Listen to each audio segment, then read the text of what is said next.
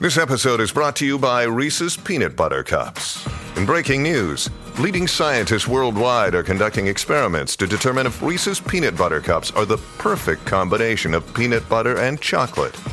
However, it appears the study was inconclusive, as the scientists couldn't help but eat all the Reese's. Because when you want something sweet, you can't do better than Reese's. Find Reese's now at a store near you. Look, Bumble knows you're exhausted by dating. All the must not take yourself too seriously and 6 1 since that matters. And what do I even say other than hey? well, that's why they're introducing an all new Bumble with exciting features to make compatibility easier, starting the chat better, and dating safer. They've changed, so you don't have to. Download the new Bumble now. When you need mealtime inspiration, it's worth shopping Kroger, where you'll find over 30,000 mouthwatering choices that excite your inner foodie. And no matter what tasty choice you make, you'll enjoy our everyday low prices, plus extra ways to save, like digital coupons worth over $600 each week. You can also save up to $1 off per gallon at the pump with fuel points. More savings and more inspiring flavors make shopping Kroger worth it every time. Kroger, fresh for everyone. Fuel restrictions apply. Hola, esto es New Books Network en español. Buenas noches, buenos días, buenas tardes. Esto es Otras Voces del Caribe, un podcast de New Books Network en español. Les habla su anfitriona, Yasmín Portales Machado. Eh, estoy desde la orilla del lago Michigan y eh, en esta ocasión me acompaña desde Pensilvania, salvando la voluntad de igualdad de género de nuestro podcast, la profesora Judith Sierra Rivera. Bienvenida, Judith. Gracias por la invitación, Jasmine. Un gusto tenerte. Eh, Judith va a estar con nosotros y nosotras hablando sobre eh, un libro chiquitico, discreto, eh, que publicó con Ohio en 2018, que se llama, tiene un libro así super, tiene un título así súper dramático, Affective Intellectuals and the Space of Catastrophe in the Americas. Uh, cualquiera que conozca un poco el Caribe comprenderá que hablemos de la catástrofe porque, bueno, somos tierra de ciclones. Uh, entonces, vamos a empezar por el principio. Esto es un podcast muy organizado y muy aristotélico. Uh, Judith Sierra Rivera es una boricua eh, que tiene un máster en literatura comparada de la Universidad de Puerto Rico Río Piedra, eh, un máster en Roman Language de la Universidad de Pensilvania, porque ha sido overachiever, y un doctorado en Roman Language de la Universidad de Pensilvania. Eh, después ha ganado unos cuantos fellowships y honors y awards. Ah, me encanta hacer un podcast bilingüe. Ah, con Penn State Center of Global Studies Career Development Award, por ejemplo, en el 2015. Em, y antes de eso, en 2006-2011, tuvo la UPenn Benjamin Franklin Fontaine Fellowship. Ha publicado el libro que nos reúne hoy por el espacio de la catástrofe, pero también antes y después numerosos artículos en revistas indexadas y, también como capítulos de libros. Eh, por ejemplo, en 2020 acaba de salir La economía emocional de Tengo Miedo Torero, dentro de la antología Pedro Lemebel, Belleza Indómita, editada por Luciano Martínez en el Instituto Internacional de Literatura y eh, en 2011 publicó el capítulo Desde lo extraordinario, el ensayo de la experiencia cotidiana en la escritura intelectual de Camila Enrique Jureña y Milita Vientos Gastón en la antología El mito de la mujer caribeña con ediciones La Discreta. Ah, también has publicado, y esto es muy hermoso, libros de texto para estudios del nivel elemental y secundaria en, en Puerto Rico. O sea, eres una intelectual de compromiso con la educación, no solo educación superior, sino con la educación desde el principio. Y, esto es algo que te hace muchísimo mejor. Eh, Gracias. Eh, como, como un sueño esto. entonces, este es el pitch meeting. Yo no deseo que te quedes sin pincha, pero bueno, si tienes que buscar otro trabajo, tienes un pitch meeting ideal con un currículo bien formalito. Pero, como somos aristotélicos y también somos eh, informales, por favor, si yo te pido que te presentes para nuestra audiencia de una manera menos formal y más íntima, ¿qué dirías? ¿Qué diría? Eso es difícil. Bueno, eh, como bien dijiste, soy de Puerto Rico. Eh, Y eh, como buena puertorriqueña de tendencias no centristas ni de derecha, la relación con Estados Unidos es difícil. Y no solamente políticamente, sino familiarmente. Eh, yo nací en Harlem, en Nueva York, y a los dos años mi mamá decide regresarse a la isla conmigo, madre soltera, difícil criar en Nueva York, así siendo madre soltera en los años 70, la ciudad de Nueva York en los años 70. Eh, regresé a Puerto Rico, me crié en Puerto Rico, estudié en Puerto Rico, como bien leíste, y eh, cuando, cuando terminé mi maestría en Puerto Rico, por razones eh, económicas, porque en Puerto Rico no hay tanta ayuda para estudiar como acá, jamás, por razones económicas decidí continuar en Estados Unidos el doctorado. Eh, coincide esto con los inicios de la crisis eh, económica en Puerto Rico, así que de venir a estudiar el doctorado por solamente cinco o seis años y regresarme se convirtió en que me he quedado a vivir en este país. Y eh, lo que fue mi vida en Filadelfia, que fue bastante agradable, se ha convertido en, vivir en, el, en un pueblo en el centro de Pensilvania, eh, que he llegado a querer, pero que me ha, me ha propuesto el reto de eh, enfrentarme a muchas situaciones difíciles eh, y no solamente personales, sociales, sino también laborales, ¿no? Navegar la academia norteamericana, ahora sí, desde un English imperialism, como yo le llamo. Así que, bueno, eso es sobre mí. Y ese esa experiencia de navegar la Academia Norteamericana y el English Imperialism tiene algo que ver, a ver, tiene algo que ver porque tú eres una académica, has escrito un libro, un, libro de, como dice en el inglés, no ficción, lo que yo llamaría un ensayo largo eh, sobre distintos, eh, distintos y distintas personas que usan la palabra como medio de expresión, ¿no? Pero esto es lo que nos trae acá. ¿Por qué y cómo nace Affective Intellectual and Space of Catastrophe in the Caribbean? ¿De qué va? ¿Por qué? ¿Cómo? ¿Cuál es tu intervención? ¿A dónde vamos con este libro? Mira, eh, Jasmine, mi idea cuando yo vine a Estados Unidos era desarrollar un proyecto mucho más centrado en las ciudades, ¿no? Más que en figuras intelectuales, en las ciudades. Y mi pregunta era, yo había trabajado bastante con la Ciudad de México y con Santiago de Chile, pero mi pregunta era si ese trabajo funcionaría en eh, ciudades caribeñas. Y claro, ¿no? La pregunta siempre era, bueno, bueno, La Habana claro que va a funcionar, ¿no? Porque La Habana es una ciudad comparable a, ¿no? En, proporciones eh, no solamente no estoy hablando de espacios, sino arquitectónicas y también herencia cultural y presencia a nivel mundial, ¿no? Comparables e incluso que podemos decir que superan a Santiago, Chile, a Ciudad México. Pero entonces mi pregunta era, más allá de La Habana, ciudades caribeñas que son, eh, que están eh, descritas supuestamente por un caos, que no son ciudades en realidad, eh, ¿no? Y de ahí yo partía un poco del discurso de Derek Walcott, un discurso que él da cuando acepta el premio Nobel, eh, ahora me está, se me está escapando el año de la cabeza, donde él decía, ¿no? ¿Cuáles son las poéticas? ¿Cuáles son las poéticas de estas ciudades caribeñas? Y él describía estas ciudades pequeñas caribeñas en, lo que nosotros decimos las islitas, ¿no? En vez de las islas, las islitas. Y em, esa era mi idea. Cuando llego a Estados Unidos,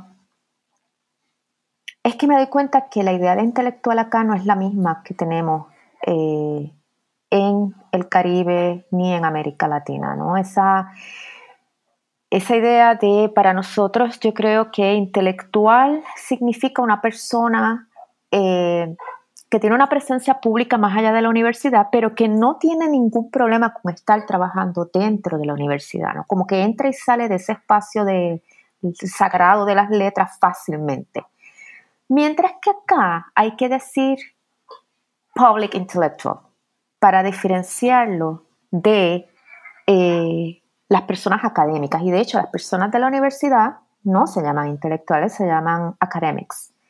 Eh, recuerdo todavía cuando un profesor eh, en Penn, en UPenn, eh, se echó una risita cuando yo dije que yo pensaba que no, que las personas que trabajamos en la academia somos intelectuales. Y él se echó una risita como que nosotros, intelectuales. Y sí. Ah, pero bueno, entonces sí, mi, mi, idea entonces se torna el giro del espacio urbano a la figura del intelectual, porque a mí me interesaba como explicar, ¿no?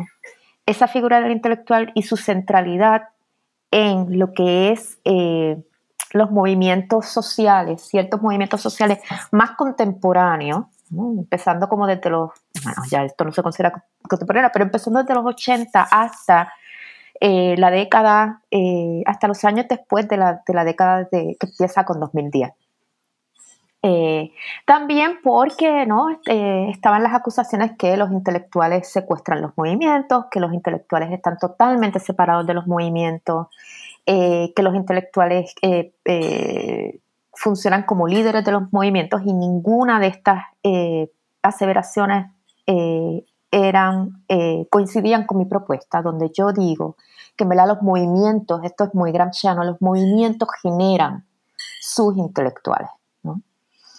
Eh, en ese sentido también la lectura de Ángel Rama fue muy importante para mí, eh, para aprender y para contradecir. Lo que decía claro que Ángel Rama estaba hablando de otros periodos de tiempo y de otro tipo de intelectual, creo yo. Em, y así es que nace la idea. La idea nace este, como una, una, una contestación, una contestación. Y entonces pasas de pensar la ciudad a pensar intelectuales que están relacionados y relacionadas con esas ciudades. Eh, entonces, por eso es que el índice del libro es como un viaje eh, al fondo al fondo del continente, ¿no? O sea, el capítulo 1, No sin nosotros, habla de Carlos Monsiváis, que yo nunca estoy segura de qué lugar es Carlos Monsiváis, porque es como, como una sombra así gigantesca. Es gigantesca, es gigantesca. Sombra gigantesca. Es gigantesca. Ah, el capítulo 2, For the Believers, Francisco Goldman Moro, eh, el espacio híbrido como un puente. El capítulo 3, Pedro Lemebel, el intelectual queer eh, y el discurso de la loca. Eh, estamos en Sudamérica.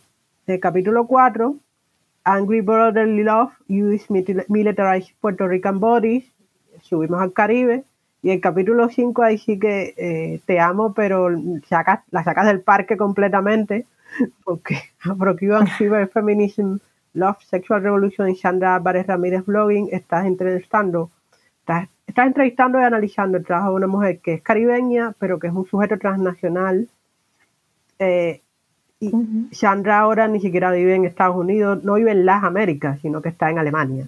Ah, en Alemania. Lo cual es como el, colmo, un ejemplo maravilloso ¿no? de la transnacionalidad de la identidad caribeña y de su movilidad.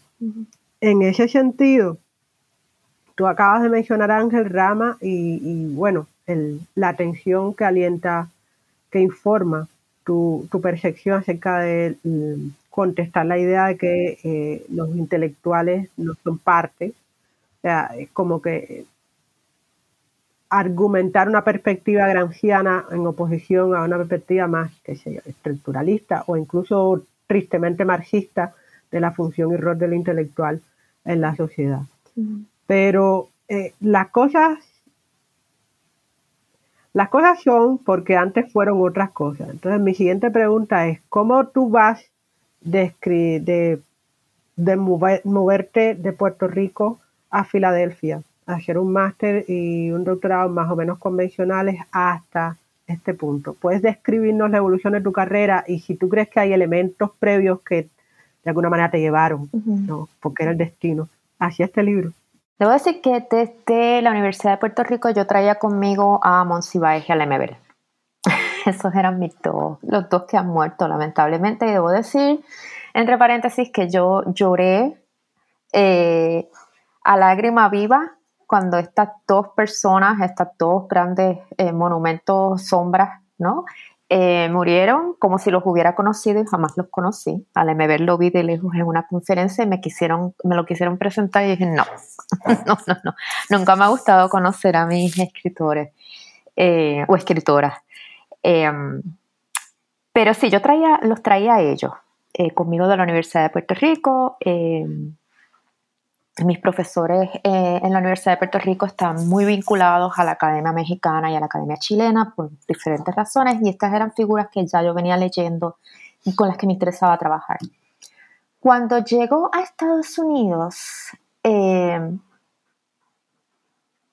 uno de mis primos decide ingresar al ejército de Estados Unidos y mi familia tiene una historia, como muchas familias puertorriqueñas, una historia militar, eh, ya sea por eh, drafting, o sea, que lo obligan a ir a la guerra, o por servicio voluntario. De hecho, yo creo que mi primo es el primero de hacer servicio voluntario. Y em, a mí eso me, me, chocó bastante, me chocó bastante y eh, no coincide con haber encontrado esta autobiografía de José Ramos, que es en lo que yo me enfoco en ese cuarto capítulo, que eh, es Antes de la Guerra. es una autobiografía eh, también de, de José Ramos, Ramos, cuando era joven y decide ir de voluntario a la eh, al ejército de Estados Unidos, específicamente a la Marina, porque en ese momento, en los años 70, no había una gran, este, no había una gran guerra, ya Vietnam había terminado, había un espacio como más o menos indefinido de grandes guerras. Eh, y empiezo a investigar más sobre José Ramos. lo recordaba él de ser un periodista que escribía para el periódico de la universidad. Yo había leído sus, me parecían muy buenos este, reportajes los que hacía en, en el momento en que yo estudiaba eh, mi licenciatura en la Universidad de Puerto Rico y empiezo a investigar y empiezo a ver como su trayectoria, ¿no? Eh, y digo, caramba, yo que quería hacer algo con las ciudades caribeñas, específicamente con ciudades caribeñas que son generalmente echadas a un lado. José Ramos es un, un intelectual nada conocido, nada conocido fuera de Puerto Rico. Tengo estas dos grandes figuras que son como conocidas alrededor de toda América, mientras tengo esta figura, y me empezó a interesar como ese contraste, ¿no? no solamente en términos de la ciudad, sino también de figuras como eh, monumentales hegemónicas con este intelectual que solamente se conoce, solamente en su casa lo conocen. Y, y, entonces esa fue la primera añadidura, la primera conversación. Eh, y cuando yo me gradué del doctorado, esos eran los tres capítulos en mi disertación. Eh, luego, eh, cuando conseguí el trabajo en Penn State, eh, me nombraron no solamente profesora del Departamento de Español, Italiano y Portugués, sino también del programa de Latinx Studies. Yo tenía alguna preparación con eso, debo ser bien sincera. no era una especialista en el área, tenía preparación, pero no era una especialista. O sea, mi, mi única aproximación a Latinx Studies es Puerto Rico, que siempre cae incómodamente entre estudios latinoamericanos y estudios latinex. Pero empiezo a estudiar fervorosamente sobre todo lo que es Latinx Studies, sobre todo lo que son los movimientos, no solamente de las diásporas caribeñas, sino todo lo que es el Southwest de Estados Unidos y las migraciones centroamericanas, ¿no? Eh, desde un punto de vista histórico, desde un punto de vista literario, me encuentro con Francisco Goldman. Eh, nuevamente es una figura que es conocida parcialmente dentro de Estados Unidos, es bastante conocido, si bien como, mm, o sea, como, como, se, como se clasifica la historia, la historia, la literatura en inglés, ¿no? dentro de Estados Unidos, él es como un ethnic studies literature, o tú sabes, una cosa como siempre está al margen. Pero más allá de Estados Unidos, me di cuenta que él era un periodista, ¿no? Corresponsal a Centroamérica por muchísimo tiempo, desde los años 80, y que en América Latina no se conocía tanto, no se conoce tanto. Eh, donde más se conoce, más que en Guatemala, es en México. Es curioso. Y entonces eh, ahí eh, me interesó verlo como una especie de traductor cultural, ¿no? Y ese puente que yo estoy indicando, ese puente constante entre América Central y Estados Unidos, como un traductor de lo que es la problemática de Centroamérica y esa relación tan eh, desigual con los Estados Unidos y traerla, como él se, se, se, inserta en espacios céntricos, ¿no? Espacios que podemos decir mainstream, como New York Times, como The New Yorker, para, eh, y a quién le habla, ¿no? Que eso me interesaba a mí mucho también con todos, ¿no? ¿A quién les están hablando? ¿No? Monsiváis, ver con esas este, palestras públicas que tienen tan visibles, mientras que José Ramos, ¿a quién le habla? Francisco Goldman, ¿a quién le habla? Y finalmente, estando en una conferencia en Puerto Rico sobre estudios caribeños, la Caribbean Philosophical Association, me encuentro y me pongo a conversar con eh, Rachel Price, profesora en Princeton, y estoy hablando con ella sobre diferentes eh, mujeres blogueras cubanas. ¿no? En ese momento todavía la... Yo sé que todavía es importante, pero yo creo que mucho más en, desde, el los inicios del 2000 hasta tal vez el 2015, la blogósfera cubana estaba en su, en su alzada, en su, en su punto, en su, en su pico. Y a mí me interesaba esa, ese medio, porque teníamos a eh, teníamos Lemebel, este, yo tengo esa perspectiva desde la radio, ¿no? Cómo él utiliza la radio para amplificar su voz. Y eh, es una persona que ha transitado por todo tipo de publicación y también la televisión ha sido muy, fue muy, muy amiga de Monsiváis, ¿no?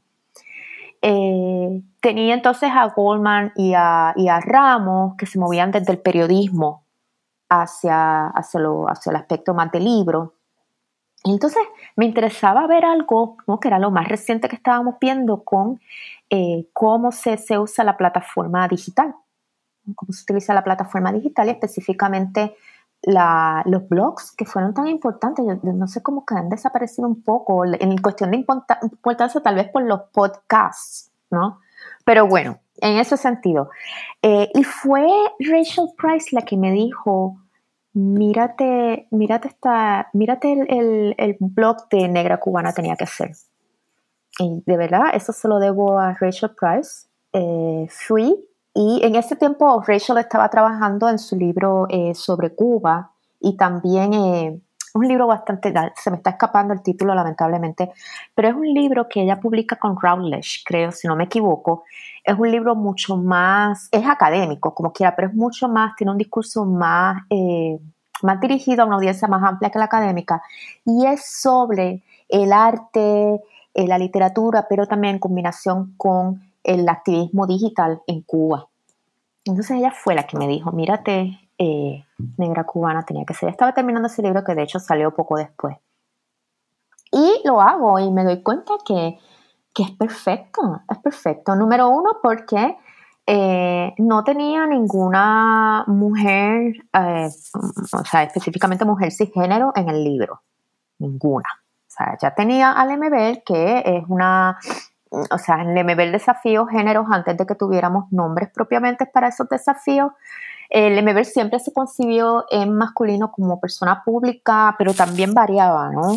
Así que, pues, el sería como la persona que podría decir, bueno, era, era eh, su identidad vacilaba entre lo masculino y también lo eh, no cisgénero femenino. Pero Sandra iba a ser la primera mujer eh, cisgénero que iba a tener el libro y era como que, hello, sí, es importante.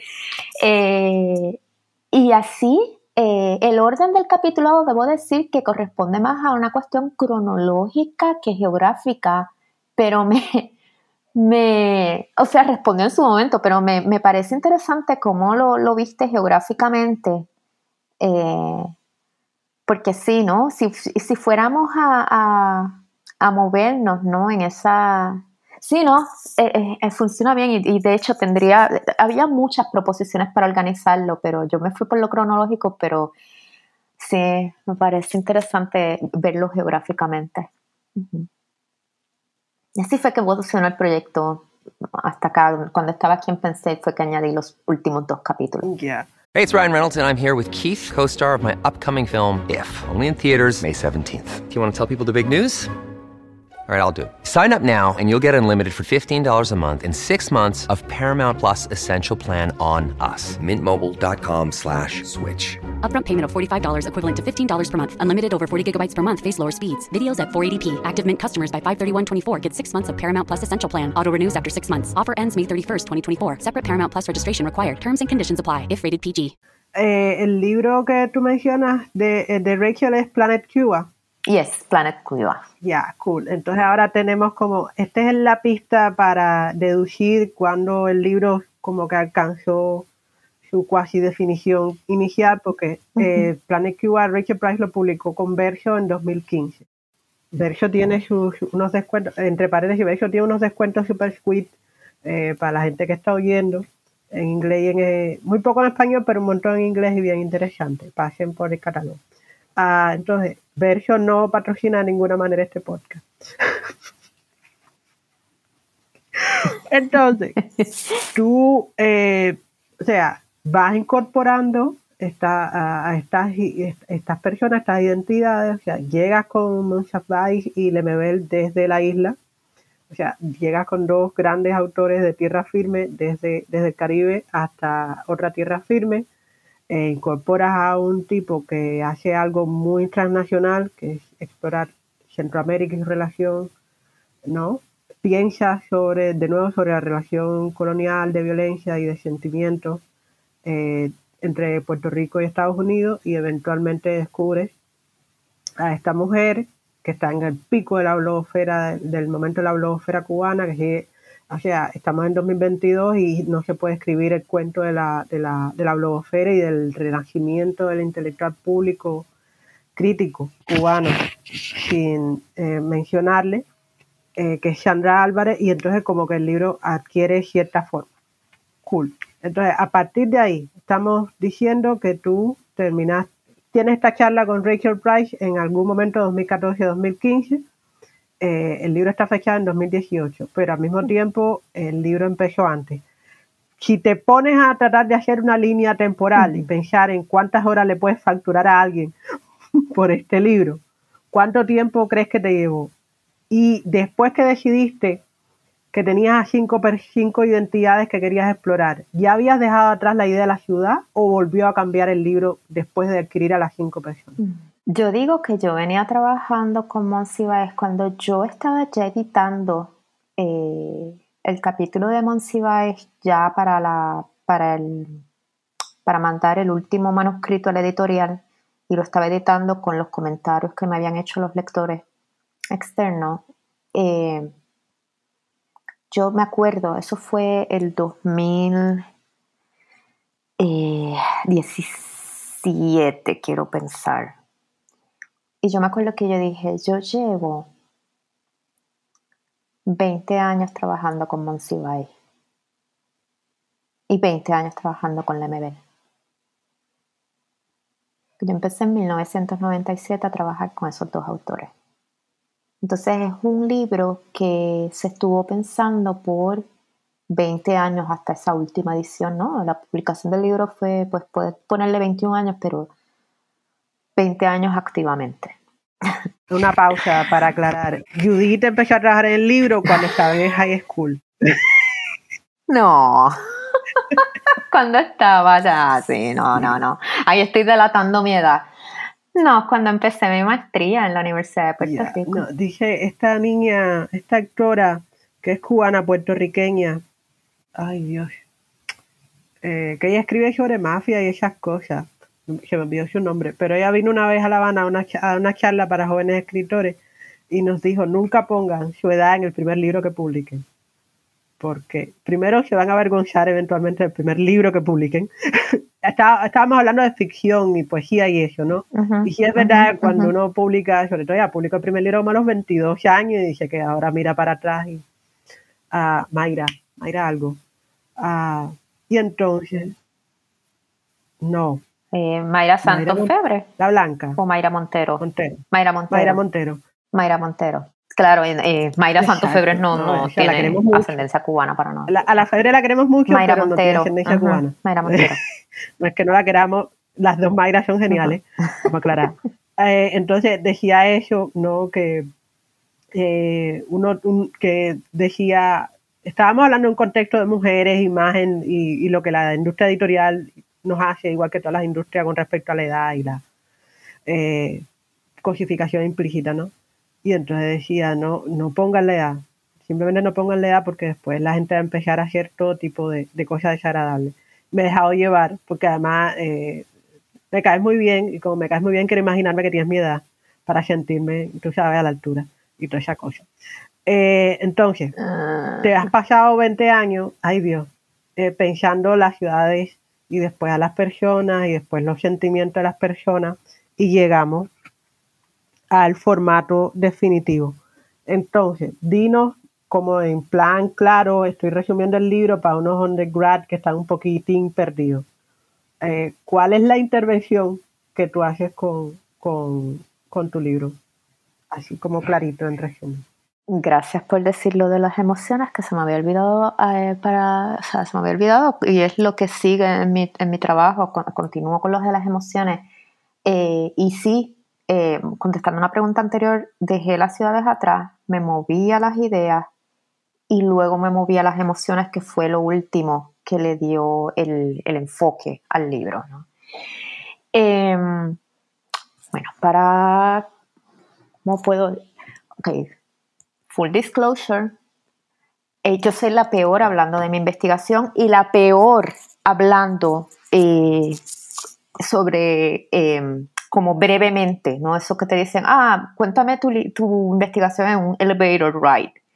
Soy la peor. Ok, mi libro, eh, en resumen, podría ser ¿no? una contestación a la siguiente pregunta. ¿Por qué los intelectuales en América Latina y el Caribe todavía conservan un papel central dentro de los movimientos sociales en el momento contemporáneo.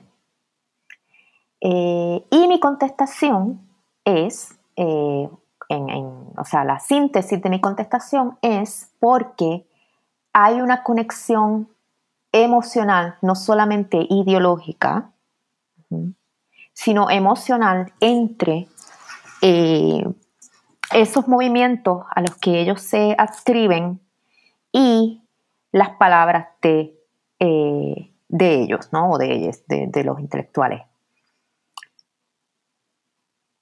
En ese sentido, mi libro propone también que no hay una dicotomía entre ideas o ideología y emociones. Eso es lo que propone mi libro. Eh, sino que todo, todas ideas, emociones, eh, el punto central es el cuerpo, porque si ponemos una división entre ideas y emociones, estamos eh, reproduciendo la división entre cabeza, cuerpo, la, intelectualidad y lo corporal. Entonces, el cuerpo es lo central aquí de donde emanan ideas, emociones. Y eso es lo que une al intelectual eh, que yo estudio en cada capítulo con el movimiento que estudio en cada capítulo. Y es por eso que los intelectuales siguen siendo eh, esenciales para entender la escena política latinoamericana. No es que sean unas figuras eh, centrales dentro de su movimiento, sino que son como unos, son como unos vórtices son como unos vórtices que recogen, ¿no? Recogen eh, esa, efervescencia de ideas, emociones que está dentro de un movimiento específico, las recogen y las eh, magnifican a través de diferentes formatos, de diferentes, eh, diferentes tipos de arte, diferentes plataformas. Eso sería, en síntesis, mi libro. Me gusta el resumen, lo compro. Sí, deberían comprarlo, deberían comprarlo. Está en la página de la editorial Ohio State University. Sí. Eh, desde aquí nuestro amor a Ohio State University por eh, haber publicado el libro Judy, que está muy bueno. Eh, tiene una cubierta genial, así como profundamente inspiradora. Ve acá, o sea, tú hablas acerca de negarte al, al juego, digamos, entre comillas, tradicionalmente de pensamiento occidental hegemónico convencional que divide, que repite estas divisiones entre sentimiento y raciocinio, entre cuerpo y, mente, entre sentimiento y sentimiento feminizado e intelectualidad masculinizada entre espacio público y espacio privado, eh, y también que limita, o sea, es el eco de esta lógica la que ha construido este, este, la que informa, yo creo, este debate acerca del rol de los intelectuales en los movimientos sociales. Y eh, bueno, en Cuba tenemos eh, la triste experiencia que no es privativa de Cuba, la idea del pecado original de los intelectuales, ¿no? que en realidad no podemos ser revolucionarios porque somos intelectuales y hay que andar vigilando. Pero eh, en medio de todo eso, tú tienes una historia de 20 años con dos de las personas del libro, después tienes un descubrimiento, digamos que patriótico, con otro, y, pero tú tienes un capítulo favorito. Yo sé que tengo un capítulo favorito del libro, eh, pero eh, este, esto es una entrevista contigo. ¿Tú tienes un capítulo favorito del libro? ¿Hay algo que te guste más que otro? O no un capítulo favorito, sino un capítulo que tú creas que te quedó mejor o, que si tuvieras que reeditar no cambiarías nada, etc. Bueno, esa es una pregunta. La, última pregunta que hiciste es una pregunta eh, que siempre tiene una contestación horrible porque sí, si yo pudiera editar ese libro sería otra cosa. Mm, o sea, sería otra cosa. Tú hablabas que Mayra Montero dice como que lo de la edad, porque se van a avergonzar de ese libro y que la gente... o sea, yo era bastante... Eh, la, vergüenza mía es que yo era bastante mayor cuando publico ese libro, ¿no? En el sentido de que no puedo decir, ah, fue un error de juventud, ¿no? es que yo era, estaba verdecita. No, es, esa, y, y sí, ese libro no, es un libro atropellado de 20 años y uno puede decir 20 años que uno está pensando debería ser una joya, pero no. yo creo que los proyectos hay veces que habría que haberles puesto punto final antes. Eh, ah, y otra cosa que quería decir es que también a mí me interesaba en este libro romper la dicotomía entre, por eso es que yo no, no diferencio entre lo que es afecto y emoción. Ah, que eso, eso es eso también es algo, y esa fue una pregunta y una, una parte de mi libro que fue visceral, ¿no? Yo estaba tan y tan enojada con específicamente, y, no sé cómo esto va a salir aquí, pero a mí me molestó bastante el libro de John Beasley Murray. Eh, él viene de ciencias políticas, es este, creo que es un académico en Canadá todavía, si no me equivoco, y es un libro sobre el afecto en América Latina vinculado con movimientos sociales, ¿no? Y eh, la propuesta de él básicamente es que eh, ya no se puede eh, pensar el concepto gramsciano de hegemonía, porque en verdad los movimientos son totalmente guiados por la fuerza del afecto. Esto es basándose, número uno, en Masumi, que es alguien que a su vez se basa en Deleuze y Guattari, quienes a su vez se basan en Spinoza.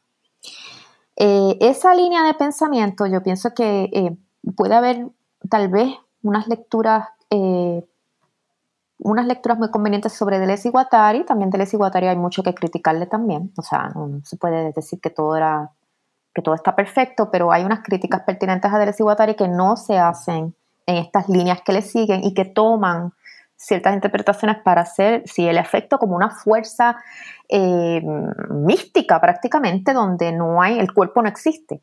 Mientras que, por otro lado, eh, como Sara Ahmed nos dice que Sara Ahmed es como mi gurú. Sara Ahmed con The Cultural Politics of, of Emotion es mi gurú y todos sus libros. Me de los recomiendo muchísimo. Es una autora espectacular y si alguien quiere eh, aprender sobre emociones, esta es la persona a la que hay que ir eh, antes que nadie más, diría yo. Eh, porque además es una buena introducción para aprender de otras personas importantes. Y todas son mujeres, todas son personas minoritarias, tanto en términos de género, sexualidad y raza, todas las que se compilan por Sarah Ahmed. Y entonces sí, ella dice que le parece muy sospechoso cuando las personas empiezan a usar la palabra afecto como una forma de distinguirse de toda una teoría sobre las emociones que ha venido atada a los estudios feministas y de LGBTQ. Eh, así que ese era otro, eh, otro binarismo que a mí me interesaba eh, romper en el libro y por eso yo utilizo sentimiento, emoción, afecto sin ninguna distinción. Mi capítulo favorito. Es que tengo tres. Y, es, y te voy a explicar por qué son tres. Eh, porque ahí fue que yo creo que mejor hice el argumento para ir en contra de esa distinción entre afecto y emoción y donde me anclé en, trabajos eh, feministas y de LGBTQ, que es el capítulo eh, del MBL. Y no, no por nada el del MBL, o sea, yo te dije que había un orden en el libro cronológico y tú propusiste uno geográfico, pero también había esos tres capítulos, a mí se me hizo muy difícil eh, el del MBL, el de Ramos y el de, y el de Álvarez Ramírez, porque eh, conceptualmente uno tenía que venir adelante y otro después. Y es esta, este cluster de emotions, esta, este, ¿cómo se le diría cluster? Este grupo de emociones, ¿no? Este grupo de, emociones enredadas que yo denomino eh, angry, love, que sería como un amor enojado, un amor iracundo, ¿no? Eh, lleno de rabia. Eh, un amor rabioso, esa es la palabra pues, para invocar al MB, ¿no? La rabia, la rabia es la tinta de mi escritura. Y ese amor rabioso no solamente me, llevó a, poder este, eh, refutar ese argumento de Beasley Murray, sino también me centró más en lo que es el cuerpo. Y el cuerpo como producción de pensamiento. ¿no? El, cuerpo como el pensamiento generado desde el cuerpo. Em, lo que me ha llevado a seguir pensando sobre eh, otros proyectos, em, no solamente que yo sé que vamos a hablar después, no solamente sobre el proyecto que estoy desarrollando ahora mismo, sino por ejemplo un seminario graduado que enseñé apenas el semestre pasado sobre la corporización, ¿no? la corporalidad de la escritura. Y cómo en realidad la escritura es cuerpo, el cuerpo es escritura. Em, y cómo, o sea, ¿qué pasa con el cuerpo en el proceso de escritura? ¿Qué pasa con el cuerpo en el proceso de escritura? Hay veces que el cuerpo es ignorado por completo, ¿no? Veíamos con mis estudiantes a María Zambrano, cómo el cuerpo desaparece o incluso se convierte en un escollo para su escritura. Sin embargo, para Gloria Saldúa el cuerpo es tan central, ¿no? Y en este sentido, en estos tres capítulos, el cuerpo es todo. El cuerpo es todo. Y entonces, esos tres capítulos yo no los puedo como desamarrar. Y de verdad fue como escribir uno. Fue como escribir uno. Eh, aun cuando Lemebel venía conmigo desde hace 20 años, José Ramos aparece después y Sandra es la última que yo encuentro. Pero eso, o sea, sí, esos tres no los puedo separar. mí no puedo separar esos tres. Está bien, está bien. Todo, todo el mundo sabe. A ver, ahí a veces tenemos una hija o un hijo favorito y a veces de verdad no podemos hacer distinciones porque cada hijo o hija tiene su propio valor y no pasa nada. Era una pregunta de provocación, no te angusties. Mm. Yo no quiero que te angusties aquí. Esto es, esto es una mm. reunión para celebrarte y celebrar el libro. Todavía no me explicas, o si lo explicaste y se me pasó, profe, puede volver a aclarar cómo llega la idea de la catástrofe al título y, a la, y, al, y al espinazo del libro. Mm, sí, sí, sí, sí, sí. No, sí, de hecho no me habías preguntado de eso. Habías hablado al inicio, habías hablado del título, o sea, mencionaste lo del título, o sea, lo dijiste como que un título así prácticamente grandilocuente que lo es. Y la palabra catástrofe, eso es importante. El título, valga la aclaración, ese no era mi título, eso fue marketing del editorial. Para quienes no sepan, eh, está ese refrán que dice, el hombre propone, sí, súper masculino, el hombre propone y Dios dispone. Bueno, pues este, la autora propone y la editorial dispone. Así es como brega la cosa, al menos en la Academia Norteamericana, en las en University Presses. Eh, el título fue marketing. Eh, yo tenía un título así bien como de disertación, ¿no? Como eh, Ideas, Affects and the Body in ta, ta, ta, ta, ta, no. Pausa, estoy bostezando aquí, nada más que de oír el recuerdo del título. Siga, compañera. Y Y entonces ellos me dijeron, no, no, no, no, no, vamos a ponerle Affective Intellectuals and the Space of Catastrophe. Así, y yo, yo, pero, o sea, es que eso, está, eso es un anuncio engañoso. ¿Cómo que Affective Intellectuals and the Space of Catastrophe en, el mundo, en el universo, en, la historia? O sea, no. Entonces yo ahí eh, les contesté, mira, está bien, yo no sé de marketing, pero al menos póngale India Americas, porque no es Latinoamérica nada más, no es, o sea, estaba ese componente de Estados Unidos. Eh, yo hubiera querido que hubiera sido en América, pero ya tú sabes que en inglés América significa Estados Unidos, así que pues entonces transamos con India Americas. By the way, la portada. Aquí debo agradecer a eh, eh, la artista que montó el libro y que estuvo a cargo de este diseño, que, ay Dios mío, debe, debe estar en la contraportada y ahora mismo no me acuerdo quién fue. Pero yo, esa, me pidieron, siempre la editorial te va a pedir ideas de imágenes, ¿no? Y eh, yo mandé una de Mendieta, de este, la, la artista cubanoamericana Mendieta, se me está olvidando su nombre, no puedo creerlo que es eh, la figura que ella tiene. Ella hizo una serie de figuras como en arena, tierra, y una de ellas está prendida en fuego. Eh, y esa imagen me parecía como perfecta para la portada del libro porque era, evocaba mucho de lo que yo estaba diciendo aquí. Ana Mendieta, Ana.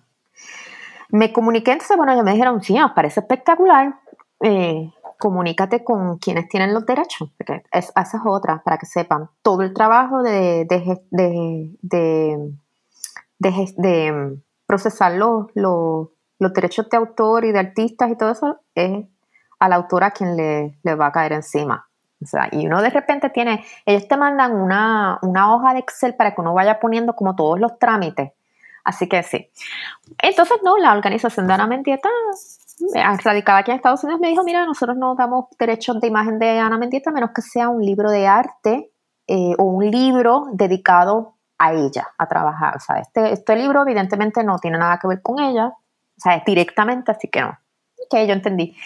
Entonces le, hablo a la editorial, o sea, mira, tengo este problema, no, no, no van los derechos. Y un artista en la editorial, inspirada por esa, por esa imagen, y por el título trazó ese mapa que parece el mapa de las Américas, pero también parece una silueta, eh, una silueta de un cuerpo, específicamente yo creo que un cuerpo bastante femenino.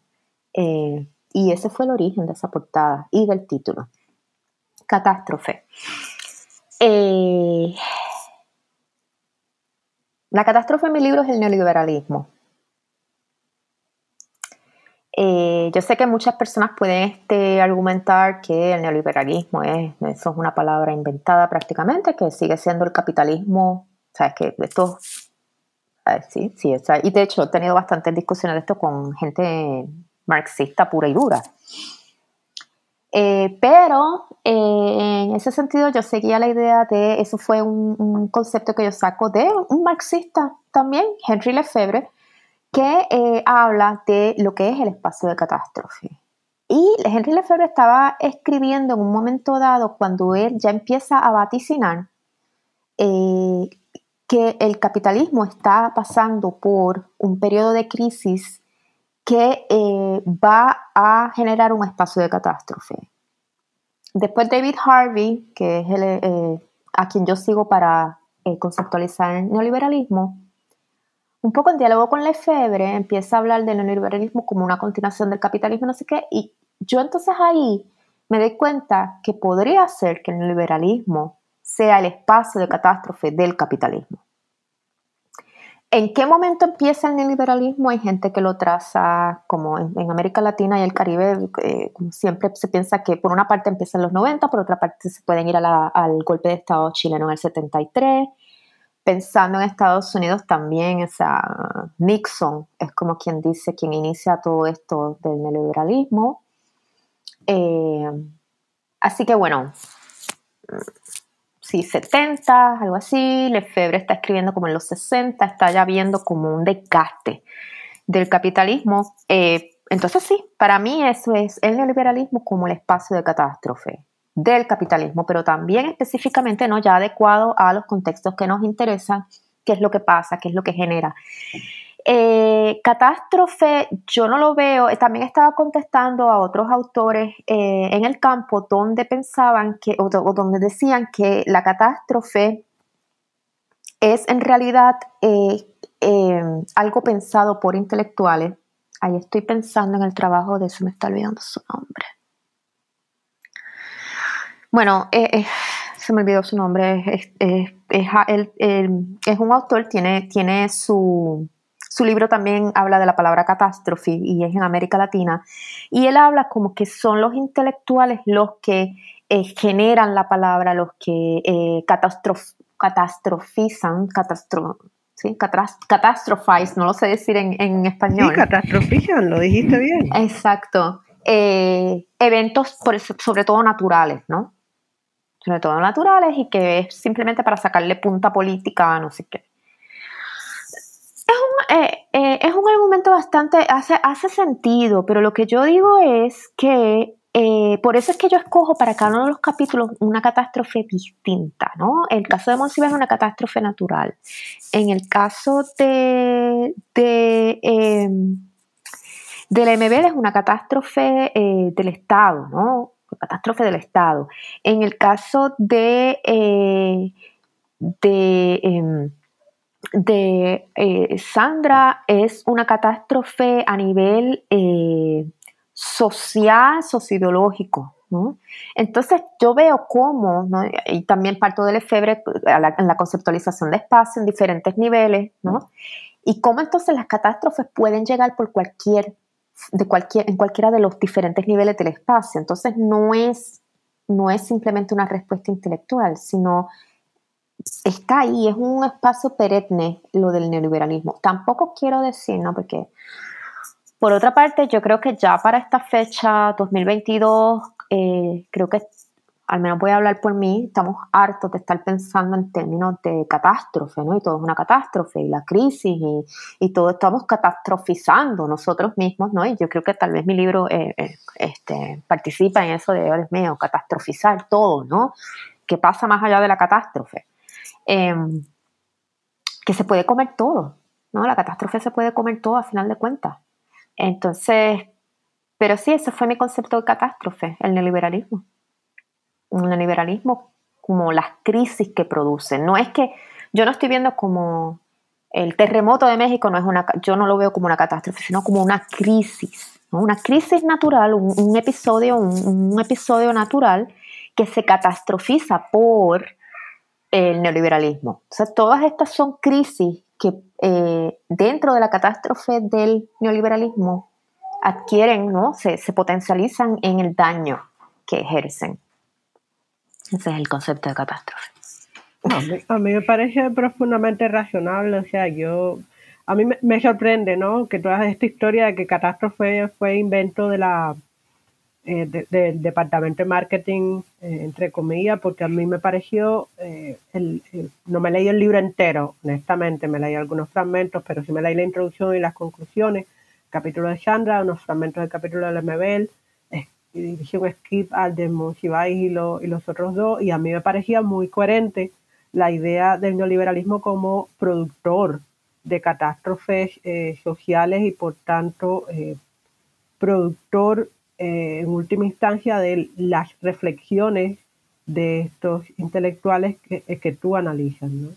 Eh, aparte de que sí, yo honestamente yo esperaba, pensando en como soy en caribeña, ¿no? Yo esperaba oír, ver el capítulo de Charles encontrarme con una catástrofe natural, pero me pareció otro enfoque es mucho más sofisticado y, y, más duradero en el tiempo, porque no necesitamos desgracias como María o, como estoy pensando en, en, el huracán Joan a finales de los 80 eh, en Cuba, para, mm, o, mm, ¿cómo se llama esta niña? Katrina, eh, en New Orleans. niña?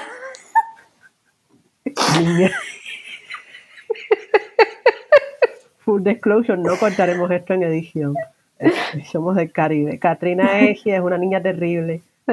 Es terrible ese cargo, una cantidad de historias material eh, en su paso glorioso eh, por las tierras bajas de la ex colonia francesa, que, esto eso no tiene nombre. Pero, a ver, volviendo al asunto, ¿no? Yo, yo, creo que es muy razonable y muy sofisticado, muy perspicaz pensar que no se trata del, del desastre natural, del terremoto, del ciclón, eh, o sea, los terremotos en, México o en Chile, o los ciclones en el Caribe, o, en la cuenca del Gran Caribe en general, o los deslaves de tierra en Quito, o, ahora en Río de Janeiro, sino del sistema social que produce una catástrofe de esto, donde en otras circunstancias sociales y políticas podría levantarse una, red de ayuda y de solidaridad, un sistema eh, público capacitado en términos estructurales y de recursos para ayudar a las personas frente a lo, a, lo imposible de predecir, que es la naturaleza, tenemos eh, esta, esta, esta, sociedad eh, que nos ha tocado, porque es el tiempo que nos ha tocado vivir, ¿no? en el que los problemas se convierten en, desastres y las personas quedan como a, la deriva y pierden. ¿no? Ah, eh, en ese sentido, tú de alguna manera conectas o procesas toda esta historia del, neoliberalismo y la catástrofe de no sé qué, y te pones a hacer algo nuevo porque, como me dijo el Carlos Huxo, en la academia tú publicas el libro y al día siguiente el jefe te está preguntando, bueno, ¿y qué vas a escribir ahora? Entonces, tú tienes algo nuevo entre manos, háblanos, estamos en minuto 55 casi, háblanos de tu próximo libro. Debo decir que en realidad te lo están preguntando desde que entras. Desde, la entrevista de trabajo te lo preguntan. Desde la entrevista de trabajo te preguntan cuál es tu próximo libro. Para que sepamos. Todas mis entrevistas fue, bueno, y ya sabemos, ya hemos visto tu disertación, sabemos que la vas a transformar en libro, ¿cuál es tu siguiente libro? Créeme, yo tenía una idea, yo me la saqué, en ese momento yo me sacaba de la manga lo que fuera, nada que ver ahora, yo me sacaba de la manga lo que fuera este proyecto en realidad, en realidad es lo que pasa. Digo, por lo que he hablado con otras personas y fue lo que me pasó a mí. la nueva idea nace a partir de que uno está trabajando el libro en cuestión, el primer libro en cuestión, y te das cuenta que hay una pulsión ahí. Esa pulsión que ya te dije, ¿no? mis tres capítulos, mis tres capítulos finales. Mis tres capítulos finales, unido a lo personal de, de mi primo siendo llamado a la guerra, o él ofreciéndose ir a la guerra, en qué cabeza cabe. Eh, de ahí sale eh, mi eh, interés por ver, primero eran las masculinidades, las masculinidades caribeñas, yo estaba poniendo bien amplio, las masculinidades caribeñas en relación a la guerra. ¿no? Relación, y en relación a la maternidad, era como maternidad, masculinidad, guerra en el Caribe. ¿Por qué en el Caribe? Y te voy a ser bien sincera, porque eh, yo sabía que si escribía un libro sobre Puerto Rico no iba a recibir tanta, eh, tanta atención como si pongo en el Caribe. Y yo quería hacerlo como Caribe francés, inglés, español, o sea, hispano, sí, no, yo todo así. Y después dije, no, pues Caribe hispano. Y después dije, ay, yo dije, sal del closet. Tú lo que quieres es escribir un libro sobre Puerto Rico. Hazlo. O sea, qué diantre, ya te dieron el tenio, hazlo. Y eso fue lo que me decidí hacer. Libro sobre Puerto Rico, ¿no? Y hablar, eh, primero empecé, exacto, con una cuestión, ¿no? El militarismo, la masculinidad.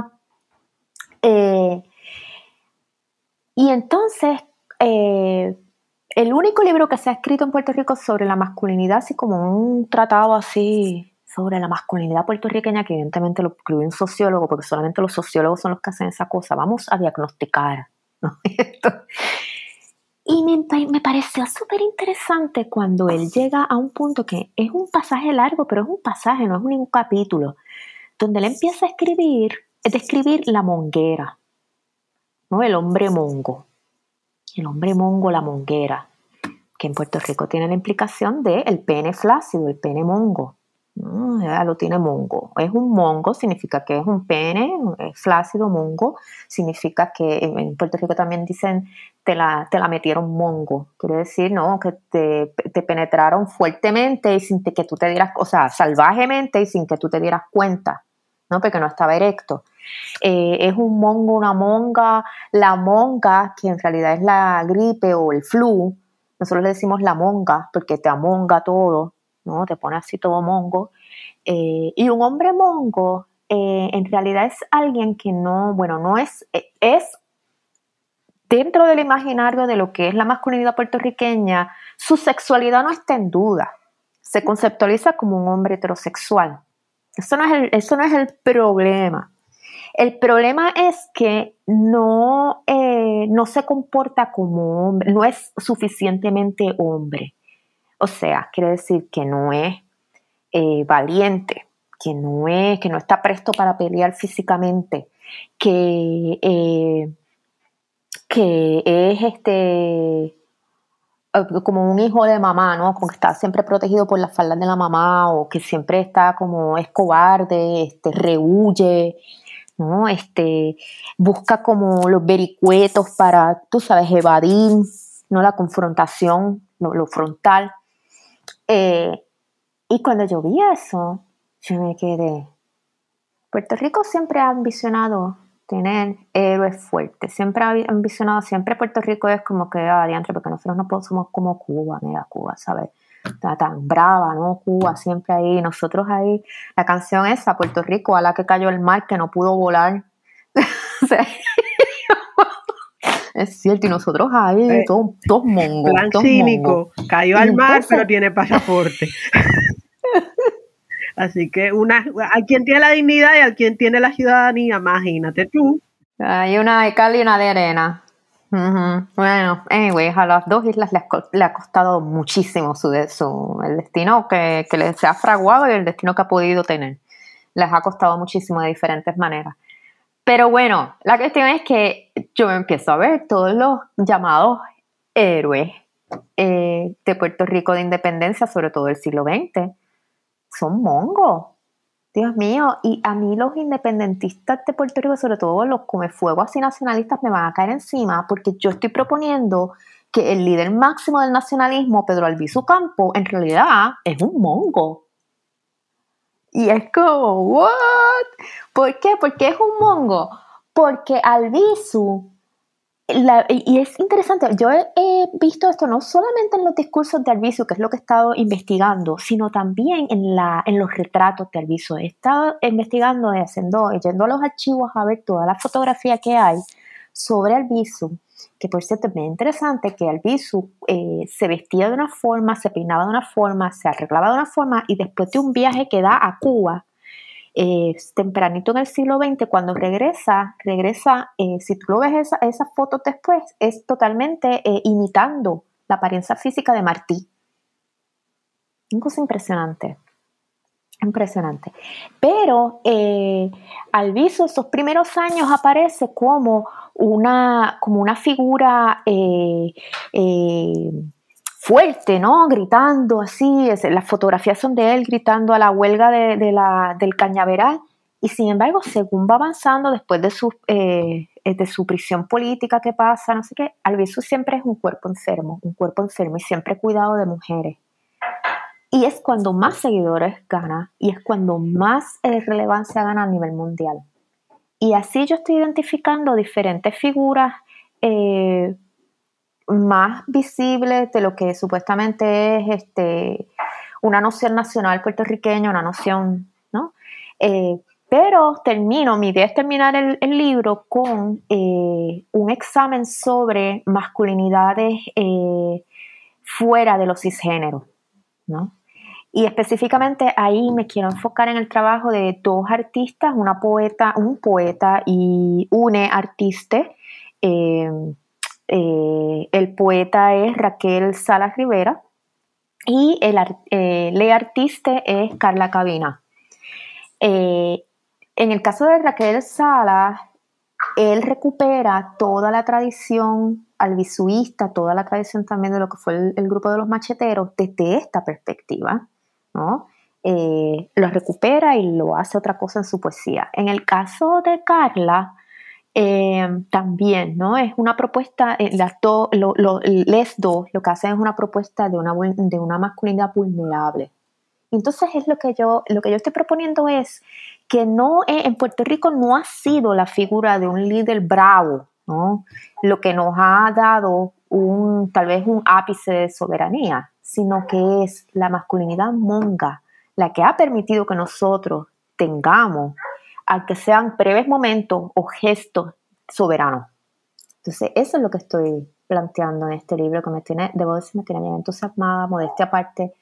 Y sí, estoy bien contenta. Y sí, todo este trabajo que tuve con Puerto Rico, con Cuba, con Chile en el libro, me ayudó mucho, no solamente en la cuestión de género, sexualidad, sino también a ver cómo las emociones y el cuerpo eh, se mueven en, este, en todo esto del, reino político. Wow, sí, no, ya me imagino Mongo, Mongo Heroes, el tour, porque bueno, eh, saldrá ya después que hayamos salido al otro lado de, la pandemia, será otra cosa, eh, y entonces habrá un tour, espero, y entonces el tour tendrá security, porque habrá amenazas, y va a ser súper excitante.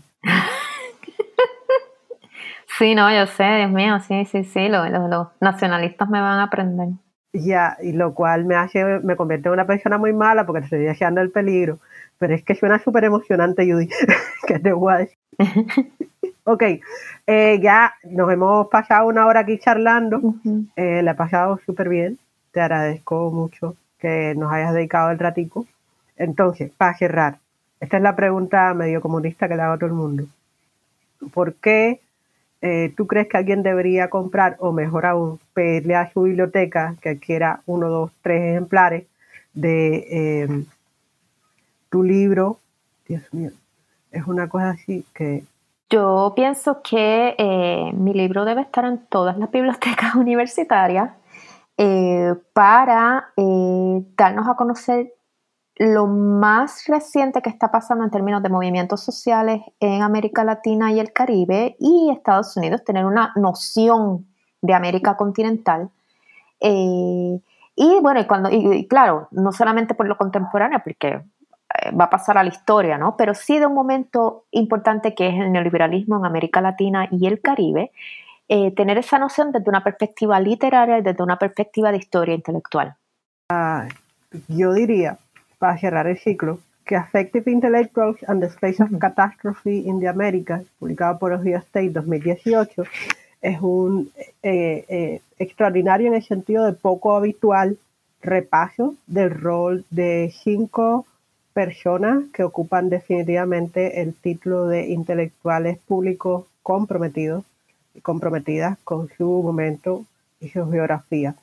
Eh, el libro recorre y puede ser leído como un paso a lo largo de los siglos XX y el inicio del XXI de América Latina o como un paso eh, a lo largo de la geografía del continente, destacando cómo ponerse a contracorriente y pensar sobre lo que nos está ocurriendo, no solo invoca a nuestras referencias ideológicas, políticas, filosóficas, las personas que nos educaron y que nos alimentaron, sino también de qué manera nuestros cuerpos y nuestros sentimientos acaban inexorablemente reflejados y por tanto expuestos y vulnerables